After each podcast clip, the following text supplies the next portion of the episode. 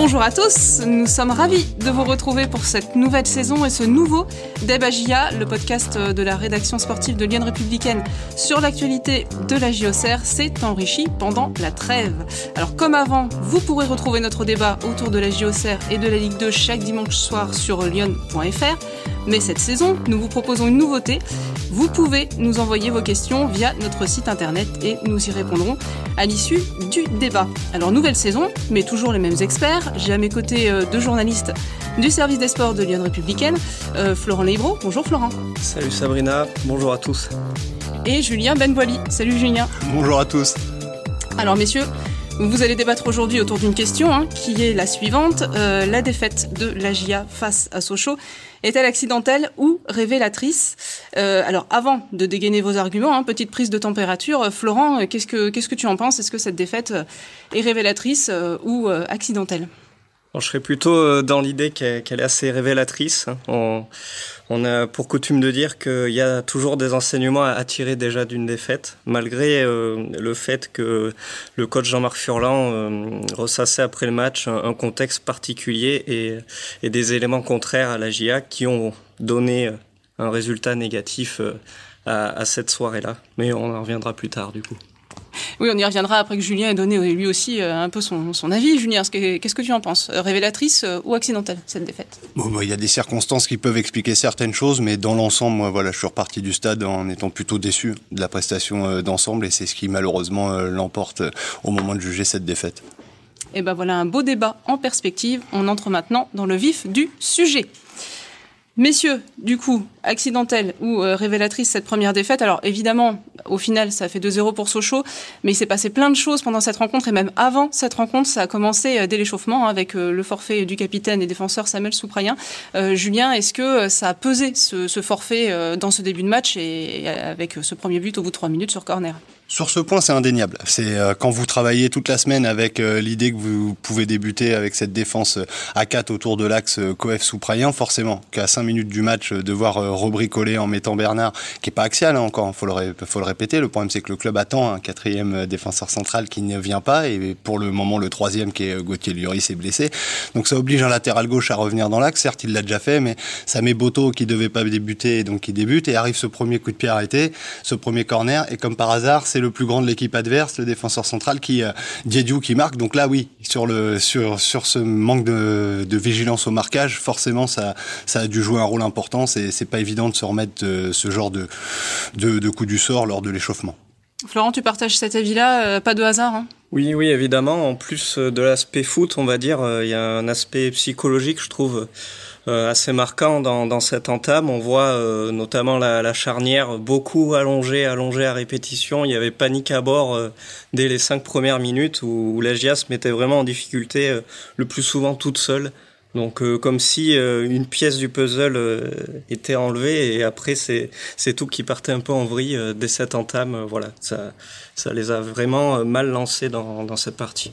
Ouais, complètement. Et puis euh, justement, pour, parler de l'aspect psychologique, euh, voilà, on, est la première journée du championnat, trois minutes, on prend un but euh, et on n'a pas joué depuis cinq mois. Julien, forcément, mentalement, c'est difficile de retrouver, de reprendre le dessus c'est pas l'entame idéale, c'est sûr. C'est euh, ça, c'est un sacré coup du sort. Ça vous manquait de repères forcément après cinq mois, après euh, forcément c'est cette première journée, donc euh, vous attendez ce match pour un peu en savoir plus sur votre niveau et d'entrée de jeu vous êtes mené au score. Oui, mentalement, psychologiquement, c'est dur de se remettre. Après, il y a forcément des, arguments un peu pour contrebalancer. C'est, euh, tout sauf une première. Hein. La GIA euh, a été, été menée après 50 secondes de jeu l'année passée euh, sur le terrain de, Toulouse face à Rodez. L'année d'avant à Valenciennes après 6 minutes. Voilà, c'est presque une habitude maintenant de voir la GIA prendre un but dans les 5 premières minutes d'une saison. Florent, tu penses que ça a tué le match, ce, ce but à la troisième, là? Mentalement, en tout cas euh, tuer, j'irai pas jusque là parce que euh, on jouait que depuis cinq minutes. Hein. Il y avait largement le temps de pour la, la de de se remettre dans le bain. Mais euh, ouais, euh, c'est ça en tout cas pu expliquer euh, vraiment euh, en partie cette, euh, cette entame de match, l'absence de Samuel Souprayen. Mais, euh, mais après, après il y avait quand même moyen, de, au niveau de, de l'équipe présentée sur le terrain, le 11 était tout à fait capable pour moi de, de tenir la, la dragée haute à ce Sochaux-là. Euh, ça a surtout manqué d'impact physique hein, dans l'ensemble de, de cette première mi-temps, j'ai trouvé. Psychologiquement, en fait, euh, Jean-Marc Furlan prenait l'image de tel un boxeur qui, qui, prendrait une droite d'entrée et qui pourrait pas se relever. Euh, là, je le trouve un peu sévère. C'est bien sûr que c'est un coup dur, mais c'est plus une grosse gifle que prend la GIA après après 4 minutes. Il y a quand même largement le temps de se relever et de se remettre euh, dans le sens de la marche, ce que l'équipe a pas réussi à faire. Elle a elle a eu le ballon en première période par par séquence assez longuement et en fait, il s'est pas passé grand chose offensivement. On voit bien qu'il y a un manque d'automatisme encore. Alors après, il y a, ça peut s'expliquer par plein de choses. Hein. Il y avait quand même pas mal de recrues d'aligner. Il y avait le jeune Camara, Boto qui devait pas jouer. Donc c'est vrai que c'est pas une équipe non, en fait qui se connaît parfaitement. Mais euh, oui, moi je, je m'attendais quand même euh, à plus dans le dans le jeu collectif de la GA, sachant que la plupart des joueurs, malgré tout, savent aujourd'hui ce que Jean-Marc Furlan attend. Et là, on avait l'impression, un peu comme il y a un an, que, que l'équipe découvrait euh, ce plan de jeu. Quoi. Hmm. Alors les joueurs qui étaient alignés, on y reviendra tout à l'heure. On, va rester sur les faits de jeu pour l'instant qui ont pu perturber hein, la GIA pendant cette soirée. Euh, on a vu, on va dire, une fin de première mi-temps où ça allait un petit peu mieux. Euh, la GIA commence à sortir un peu. Et puis alors, le début de deuxième mi-temps, et là la cata, hein, avec euh, le deuxième but, euh, la grosse blessure de, de l'attaquant sochalien qui là, l'expulsion aussi hein, du, du, gardien au Serrois Donovan Néon. Et là, bah, deuxième coup dur, Julien. Oui, bah là le problème c'est que la GIA pour la deuxième fois du match euh, reste euh, au vestiaire euh, alors que la mi-temps reprend. C'est-à-dire après avoir raté la première, elle rate totalement la, seconde. Et ça part d'une énorme erreur de Coef qui veut faire une passe en retrait à Léon, elle est mal appuyée et Kitala intercepte, trompe Léon et dans le dans le choc, bah, malheureusement pour lui, se, fracture gravement la jambe. C'est donc c'est tombé depuis, c'est tibia péroné, c'est officiel. Ce sera de longs mois d'absence et face à cette grave blessure, même si la sortie de Léon est pas agressive, et eh ben elle est mal maîtrisée et donc euh, il prend le rouge. Et là, c'est une évidence que tout ce que Jean-Marc Furlan a pu dire à la mi-temps, c'est terminé. Je veux dire, euh, tout ce que la GIA avait pu imaginer faire, euh, mettre en place pour revenir, ça, ça sert plus à rien d'en parler puisque forcément il y a un joueur de moins, il y a deux buts d'écart. là oui, là à ce moment-là du match, je pense malheureusement que c'est plié. là, Florent, c'est un deuxième fait de jeu, effectivement, qui bah, scelle presque la rencontre. Hein. Mentalement, en tout cas, c'est compliqué de revenir. Hein. C'est un fait de jeu, mais c'est une erreur individuelle à la base aussi. Euh, c'est vraiment une erreur technique qui entraîne ce but-là. Du coup, pour pas le citer, ben, Koef qui, appuie mal euh, sa, sa, remise, donc euh, en retrait. Donc euh, bon, elle l'a un peu cherché aussi. Hein. On va là, il suffit pas de trouver des éléments extérieurs. Hein. C'est vraiment euh, sur ce moment-là un fait de jeu réel dans le match. Euh, voilà, une, erreur technique. donc bon, ben voilà, encore s'aborder d'entrée de, de, deuxième mi-temps. c'est compliqué après de, de revenir et, et de pas être dépassé par les événements quoi. Là où ça peut devenir révélateur, puisque c'est un peu notre question, c'est euh, que c'est pas nouveau. C'est la saison passée, il y a peut-être eu que 28 matchs, mais euh, pendant une bonne moitié de saison l'an passé, euh, le staff a cherché les moyens de, de faire en sorte que l'équipe soit euh, plus concentrée dans les entames de mi-temps. Là, pour le coup, premier match, première mi-temps, bingo, deuxième mi-temps, bingo. Donc ce mal-là, il existe encore. On prend les mêmes, on recommence hein, presque. Et pourtant, l'équipe a quand même pas mal changé. Euh, il y a notamment pas mal de recrues euh, qui euh, étaient alignées contre Sochaux. voilà, est-ce que est-ce que c'était les bons choix, tout simplement, Julien? Bah après coup, c'est toujours facile. Hein. C'est là, là pour le point de pointe du doigt, euh, Jean-Marc Ferland, lui a certainement fait ces choix-là euh, par raison. Lui voit les entraînements. Il faut quand même le, le, signaler à nos auditeurs. Nous ne les voyons pas cette saison, donc on pouvait pas deviner ce que Jean-Marc Ferland allait faire euh, tactiquement sur ce match-là. Euh, mais c'est vrai que avec du recul, il y a, y a quelques choix qui, qui interpellent. Que Léon, la recrue, soit titulaire dans les buts, bon, pas de surprise. Que Autrette soit titulaire en meneur de jeu, pas de surprise. Euh, le couloir droit peut peut poser question avec euh, Georgène, défenseur latéral droit. Lui, on attendait quand même plus qu'Arlen Sarkus. Et il y avait en balance Ngando ou, euh, ou Hein pour le poste d'ailier droit. Et c'est Hein qui prend. Alors là, c'est parce que Jean-Marc Furlan aussi, il aime les doublettes. Et pour le coup, la doublette, c'est euh, la doublette Georgen Hein. Et la doublette Arcus Ngando. Après coup, est-ce qu'il fallait mettre Arcus Ngando? Ben, C'est quand vous avez le score et le déroulé du match, toujours plus simple de parler. C'est la question que nous avait posée d'ailleurs sur Internet euh, Pierre hein, du Luxembourg. Hein, pourquoi avoir laissé Carlen Sarkus sur le banc contre Sochaux? Là, c'est une question d'association de joueurs du coup. Oui, mais c'est Jean-Marc Ferrand, il a ce discours depuis son arrivée. Il adore les doublettes, il cherche ça, les complémentarités. Et euh, pour le moment, Arcus Ngondo, qui se connaissent de la saison passée, euh, on va dire, euh, partent un peu associés ensemble. Et, et puis, bah, forcément, les deux recrues, Georgen et Hein, ensemble. Alors, est-ce que c'est le c'est le choix de Hein offensivement qui entraîne la titularisation de Georgen. Il faudrait que Jean-Marc Ferrand le confirme, mais ce serait pas forcément surprenant. Et puis euh, c'est vraiment ce côté-là qui a pris l'eau en, première mi-temps surtout. Hein. Euh, défensivement, ils ont eu beaucoup de mal à, contenir Ourega, je crois. Oui, voilà, faut relativiser. C'est vrai que Ourega est quand même bien meilleur que Soumaré de l'autre côté. Oui, c'est ça aussi, oui. Mais euh, oui, après, on n'a pas senti non plus de l'autre partie du terrain. Il n'y a pas eu beaucoup de dédoublements, hein, comme on peut le voir. On, louait justement le, la particularité, le fait que Géorgène soit bon offensivement à son arrivée, bon, il a pas, il a eu du mal vraiment à s'exprimer, euh, que ce soit défensivement, offensivement, quoi. Il passe au travers. Mm. C'est pas méchant, hein, c'est pas. faut pas non plus que les gens gardent ça en tête en mode il pourra jamais apporter à la GIA. Il s'agit pas de dire ça après une journée, mais là, il est l'un des choix forts de cette composition d'équipe et il est passé totalement euh, au travers de son match. Défensivement, il était euh, vraiment en difficulté dans les duels, dans le placement et offensivement, il a rien apporté. Donc difficile de, de, de, de, louer la prestation du joueur formé au PSG. De toute façon, on a l'impression qu'il n'y a pas vraiment un Auxerrois hein, qui a réussi à émerger euh, du groupe, hein, d'après ce qu'on a vu euh, contre Sochaux. Euh, est-ce que ça aurait pu être différent avec des choix de joueurs différents, Florent? Est-ce qu'on aurait pu avoir, je ne sais pas, par exemple, plus de cadres qui auraient pu influer au moment où psychologiquement c'était compliqué, par exemple? Ce que je comprends pas trop dans, dans les choix, on va dire, c'est Jean-Marc Furlan présente avant le match un adversaire socialien au-dessus d'eux physiquement qui, qui va emmener la GIA dans, ce défi physique, chose qu'on sait qu'elle n'aime aime pas forcément. Elle n'a pas forcément non plus les, les joueurs pour ça. Et on laisse d'un autre côté sur le banc un joueur comme Fortuné, je pense, qui ben, on l'a vu dès son entrée, amène euh, justement cette puissance, cette verticalité qui a manqué euh, tout au long du, match à, la GIA. Euh, Au-delà de ça, on, pense le milieu a été beaucoup en difficulté. Ils ont clairement perdu la, la bataille physique euh, au milieu. Euh, donc il y a quelques choix comme ça qui sont, bon, c'est après, on est après coup, donc c'est plus facile d'en parler, mais qui sont pas très rationnels, je trouve.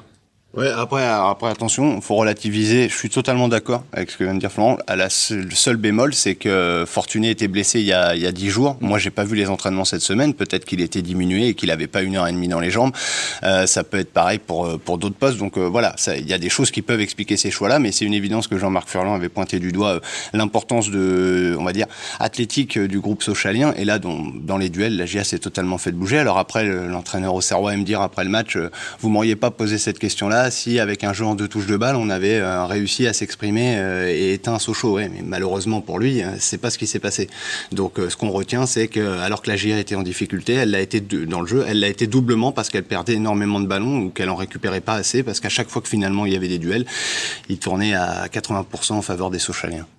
Bah, d'ailleurs, en parlant des Sochaliens, est-ce que voilà, on peut peut-être euh, leur rendre un peu un peu justice aussi? C'est peut-être grâce à l'adversaire ou à cause de l'adversaire que la GIA été un petit peu timorée euh, samedi soir. Euh, Omar Daf a rendu un, grand hommage à la GIA en, conférence d'après-match en disant que voilà, c'était un des favoris du championnat, etc. Ils le font tous depuis dix ans hein, maintenant. Voilà, c'est peut-être plus sur l'image que, ce qui, que ce qui, sur ce qu'il a vu ce, ce soir-là, ça c'est sûr. Mais néanmoins, est-ce que Sochaux est une équipe qui peut passer pour redoutable euh, et c'est ce que ça pourrait expliquer la, contre-performance de la GIA, Julien? Qu'est-ce qu'on en sait aujourd'hui? C'est bien ça, la, c'est bien ça la grande question, c'est que peut-être la GIA est tombée sur euh, l'ogre de la division qui sera euh, champion sans perdre cette saison, ça peut-être.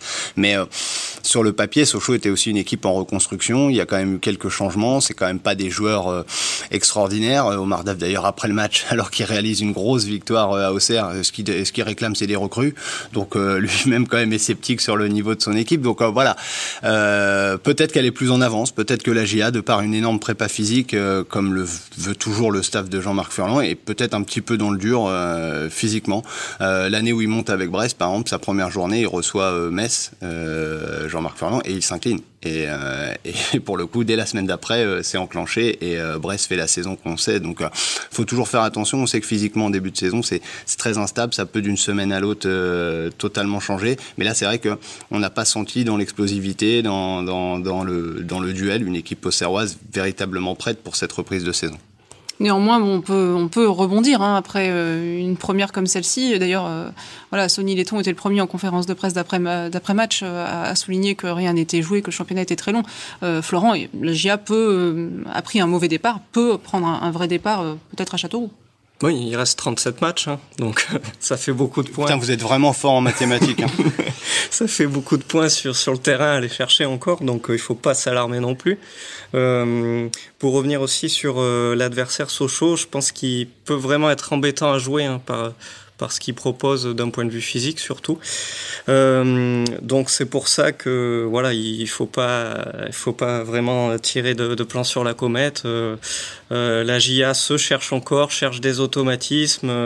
Il n'y a pas de 11, toujours pas qui, qui se dégage malheureusement. Donc on voit dans, dans, le positif des entrants qui, bah, qui ont au moins amené quelque chose contre Sochaux samedi.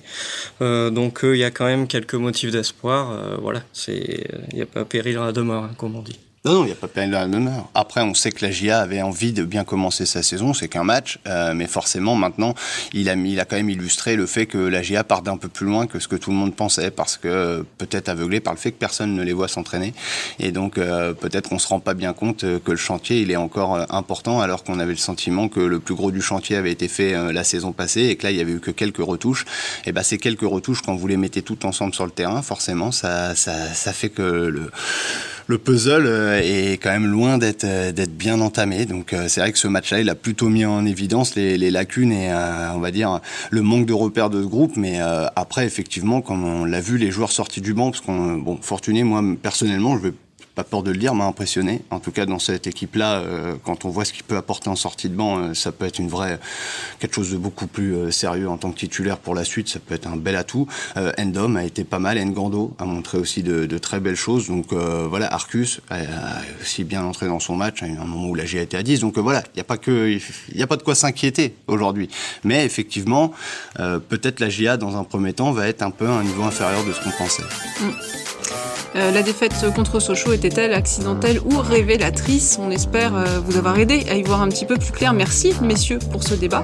Euh, avant de répondre aux questions de nos internautes, tradition oblige, on passe à vos tops et à vos flops. On commence par Florent. Tiens, le top de Florent, Ligue 2 et, et Agia. ce sera un top Agia, mais je vais pas parler du terrain, mais plus ce qui s'est passé autour au niveau de l'ambiance. Euh, je voulais euh, saluer euh, la belle banderole à, l'effigie de, Jean-Claude Hamel, réalisée par les Ultras d'Auxerre, voilà, qui, ont rendu un bel hommage à, l'ancien président auxerrois. tout au long du match aussi, malgré le contexte ambiant qui n'est qui n'était pas très favorable, voilà, pour les raisons qu'on connaît. Ils ont donné de la voix et, euh, ont plutôt bien rempli leur rôle de, de 12e homme. Ils ont réussi leur début de saison. Ouais. Ils étaient là, les supporters de la GIA. Euh, un flop peut-être, Florent? On, l'a évoqué, ben, je vais revenir sur euh, la performance d'Alex Georgen, sans y tomber dessus pour autant. C'est une première, il faut s'adapter. Mais j'ai senti, au-delà de, de ses problèmes euh, voilà de placement peut-être défensif enfin footballistique. C'est dans sa gestuelle où vraiment euh, il me faisait presque de la peine. On, le sentait vite dépassé. Il, baissait les bras. Euh, voilà. C'est vraiment un match à oublier pour lui. On espère que ça ira mieux par la suite. Les supporters en top, Georgène plutôt en flop. Julien, de ton côté, qu'est-ce que tu retiens comme top pour cette soirée?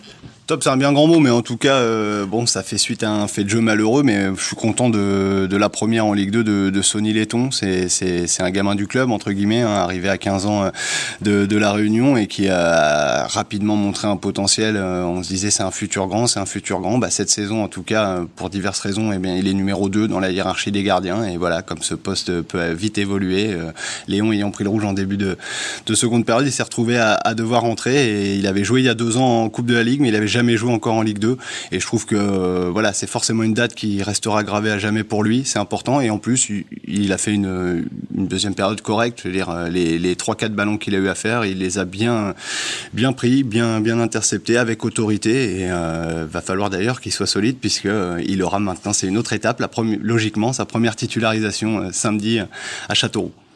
Le top donc pour Sonny Letton et un flop à retenir de cette soirée. Eh ben, ça va faire trois ans de suite que je pourrais attaquer euh, la saison avec le même flop. C'est, euh, il serait peut-être temps que la GIA débute euh, sa saison au coup de sifflet, au coup d'envoi de, de, son match, puisque donc, je l'ai dit tout à l'heure, mais il y a deux ans à Valenciennes, six minutes pour le premier but de Dos Santos, défaite à la clé. La saison passée, 50 secondes à Toulouse contre Rodez pour une défaite à la clé. Et cette fois, 4 minutes pour une défaite à la clé. Donc vivement la saison prochaine, en espérant que cette fois la GIA sera prête. Eh ben, record à battre euh, pour euh, la vitesse du, premier but de la saison. Euh, merci, messieurs, pour ces tendances. Et à présent, place aux questions de nos internautes. Alors vous nous les avez posées sur euh, lyon.fr et nous avons sélectionné donc euh, les, plus pertinentes hein, parmi, euh, parmi vos questions pour ce premier Debagia. Romain de Paris nous parle mercato, il nous demande au sujet des transferts. Hein. Jean-Marc Furlan a évoqué la possibilité de recruter encore deux joueurs, outre celui de défenseur central, quel serait le second poste visé? Julien, est-ce qu'on a une idée? Oui, on a, on a une idée. Alors après, il faut absolument que les gens comprennent aujourd'hui que c'est Jean-Marc Furlan qui veut une deuxième recrue. Le club, à l'heure où on parle, ne reste sur le plan initial, à savoir il ne manque qu'un joueur à la GIA, qu'une seule recrue, ce sera un défenseur central et si tout se passe bien, il arrivera dans les prochains jours. Mais Jean-Marc Furlan a identifié depuis quelques semaines visiblement une lacune euh, au milieu de terrain dans la personne capable d'accompagner euh, Birama. D'ailleurs, ça, ça a échappé à personne. Euh, celui qu'on imaginait titulaire, c'était François Bellugou. Il n'était pas dans le groupe à la base. Il a intégré le groupe au dernier moment avec le fait que, avec la blessure de Souprayen. Mais voilà, c'est aussi des signaux qu'envoie Jean-Marc Furlan pour confirmer à son président qu'il aimerait un milieu je, voilà, sans trahir de secret, ils en ont parlé récemment lors de réunions de, recrutement. Et pour le moment, les dirigeants au Serrois ne souhaitent pas recruter autre chose qu'un défenseur, mais nul doute que l'entraîneur va pousser. On en a parlé un petit peu euh, pendant ce débat GIA. Euh, Gilles, d'Écolis Sainte-Camille, nous demande pourquoi la défense de la GIA a été euh, remaniée pardon, au dernier moment contre Sochaux. Florent, c'est lié à ce qui s'est passé oui, avant, le match. avant le match. Du coup, à l'échauffement, Samuel Souprayen qui déclare forfait pour la rencontre après une, une douleur au psoas. Euh, donc, euh, bah, du coup, euh, remaniement. Euh, donc, on a Alex Georgène qui passe latéral droit et surtout Quentin Bernard qui intègre la charnière avec Alexandre Coef en remplacement de Souprayen et ce qui nous fait l'entrée de Boto dans le 11 arrière gauche. Donc voilà, une défense remaniée pour pour débuter le match. C'est vrai que ça fait que dans, la, dans ce qu'on imaginait être la défense de la GIA, puisque bon bah les gens hein, imaginaient quand même plus Arcus que Georgen, ça fait euh, trois. Il y avait en, les joueurs, il y en avait deux sur les quatre, puisque Bernard compte, mais par contre il y avait trois euh, joueurs qu'on n'attendait pas à certains postes, à savoir Boto, Bernard dans l'axe et Georgen. C'est vrai qu'il restait plus que Coef quoi. Ouais, ça fait ça fait beaucoup de changements. Ouais. Euh, autre question de Philippe euh, Derry, cette fois-ci, une question qui va euh, amuser Jean-Marc Furlan, puisqu'on en a parlé hein, aussi en conférence de presse, et ça le titille. Pourquoi Yanis Begraoui n'était-il pas dans le groupe Julien? Je crois parce que déjà, pour le moment, en fait, ici, la question se pose pas de savoir si Yanis Bagraoui allait être dans le groupe ou pas. Moi, personnellement, je dis, j'ai pas été surpris que Jean-Marc Furlan ne retienne pas euh, Yanis Bagraoui. Je comprends les gens. Il a mis trois buts en pré-saison. Alors, on se dit forcément, en l'absence de Sorgic, il faudrait. Mais aujourd'hui, dans la hiérarchie euh, des postes offensifs, euh, le bilan, puisqu'il y a qu'une pointe, c'est le bilan titulaire. Sorgic en deux et le 3, en fait, c'est pas Begraoui, c'est le repositionnement, si besoin, de Kevin Fortuné. Donc, si vous calculez bien, voilà, on en arrive en 4 pour arriver sur Begraoui Begraoui. Euh, Begraoui, encore une fois, on en a beaucoup parlé la saison passée. Il a mis beaucoup de buts en National 3, mais en National 3, il y a un gap énorme entre le football professionnel et le N3. Il a un profil très particulier. C'est un joueur vraiment de, surface qui va pas forcément beaucoup peser. Là, on voit bien qu'il euh, y a eu beaucoup de longs ballons face à une charnière très difficile. Je pense pas que Begraoui aurait apporté autre chose que le bilan. Les buts qu'il a mis, c'est des buts de surface. Je vois pas comment il aurait pu marquer contre Sochaux, puisque de toute façon, le ballon n'a pas été dans la surface. Il est formé au club, hein, Yanis Begraoui, et c'est pour ça que Jean-Marc Furlan euh, euh, accuse un petit peu de patriotisme, on va dire, hein, tous ceux qui se posent la question de savoir pourquoi euh, Yanis Begraoui ne fait pas partie des, groupes et n'est pas titulaire. Florent? Il est 4, voire même 5, hein, si on prend du Gimon qui, qui, est aussi dans le groupe. Bah là, ouais, bien malin savoir euh, lequel des deux est dessus, voilà, mais en tout cas, les deux risquent de pas avoir beaucoup, beaucoup de temps de jeu en pointe euh, cette mm. saison. Hein. Après, Jean-Marc Felandi, si Begraoui a l'entraînement, euh, a l'évolution qu'il faut, il aura un moment sa chance. Je suis pas certain que ce soit pour demain. On verra, on verra. Complètement à l'opposé sur le terrain, Léonie nous, demande, après, l'expulsion de Donovan Léon, Sonny Letton est-il prêt euh, à être titulaire à Châteauroux? Faut-il euh, remettre Mathieu, Michel, Florent euh, Est-ce est-ce qu'il est prêt, Sonny Letton, éventuellement à être gardien en Ligue 2 bah, il faudra en tout cas parce que la hiérarchie a été définie avant la saison. On savait que Donovan Léon, la recrue, serait titulaire au poste. En numéro 2, Sonny Letton. En numéro 3, Mathieu Michel. Euh, donc euh, il a déjà saisi plus ou moins sa chance euh, contre Sochaux en réalisant une, entrée correcte, comme le disait Julien. donc cette expulsion, à voir combien de semaines il, il écopera de Novan Léon. en tout cas, ben, Sonny Letton doit, doit être prêt à, à, entrer dans l'arène. Et on a vu, par contre, c'est peut-être pas une très bonne nouvelle pour lui, mais Mathieu Michel ce week-end a évolué avec l'équipe réserve, défaite à, à Bobigny de buts à 1 il est, euh, il est très impliqué sur euh, l'ouverture du score euh, de Bobigny en effectuant bah, une mauvaise relance. Il, veut dribbler son, son, adversaire, son vis-à-vis, et il se fait intercepter et but derrière. Donc tout ça est pas très encourageant pour voir un bouleversement dans la hiérarchie. Sonny Letton, je pense, est prêt lui personnellement, et de toute façon, on voit qu'il le soit. Il a dit Julien hier en conférence de presse. Hein. Il, a, il a de l'appétit, euh, Sonny Letton. Bah, vaut mieux qu'il en ait. Hein. De toute façon, hein. ça fait euh, deux ans maintenant qu'il pousse derrière. Et euh, encore une fois, on l'a dit, il a un gros potentiel. Donc il était numéro 3. Il avait du mal à se contenter de ce rôle-là. Il espérait gravir un peu les échelons. Cette année, le club a fait le, staff a fait le choix de le mettre numéro 2. Ils vont pas changer parce que Donovan Léon prend un rouge dès le premier match. Donc là, oui, ça fait énorme surprise. C'est Letton qui jouera contre Châteauroux. Est-ce qu'il est prêt? En tout cas, il est plus prêt que ces dernières années. Il, a, il avait à, à une époque un petit problème psychologique, de concentration, de, rester bien, bien, bien euh, concentré sur le match, garder le fil durant 90 minutes. Je pense qu'il a beaucoup progressé de ce côté-là. Maintenant, est-ce qu'il est pas Il n'y a qu'une manière de le savoir, c'est de le mettre. Euh, S'ils l'ont mis numéro 2, c'est qu'ils estiment qu'il est prêt. Et eh bien, samedi, on verra ça. Euh, là, c'est même pas une question de boulette ou pas de Michel euh, ce week-end. C'est pas, on va pas changer la hiérarchie euh, cette semaine. Il n'y a qu'une énorme suspension de Léon qui forcerait à, à, se poser des questions. Mais là, sur un match, de toute façon, c'est le rôle du numéro 2 de, prendre les gants. On en reparlera certainement lors du prochain débat Merci messieurs d'avoir répondu aux questions de nos internautes et merci à vous hein, de nous les avoir fait euh, parvenir. N'hésitez pas à faire la même chose hein, la semaine prochaine euh, car on se retrouve le dimanche 30 août euh, au lendemain du déplacement de la GIA à Châteauroux pour la deuxième journée de Ligue 2. Merci d'avoir écouté le débat À très bientôt.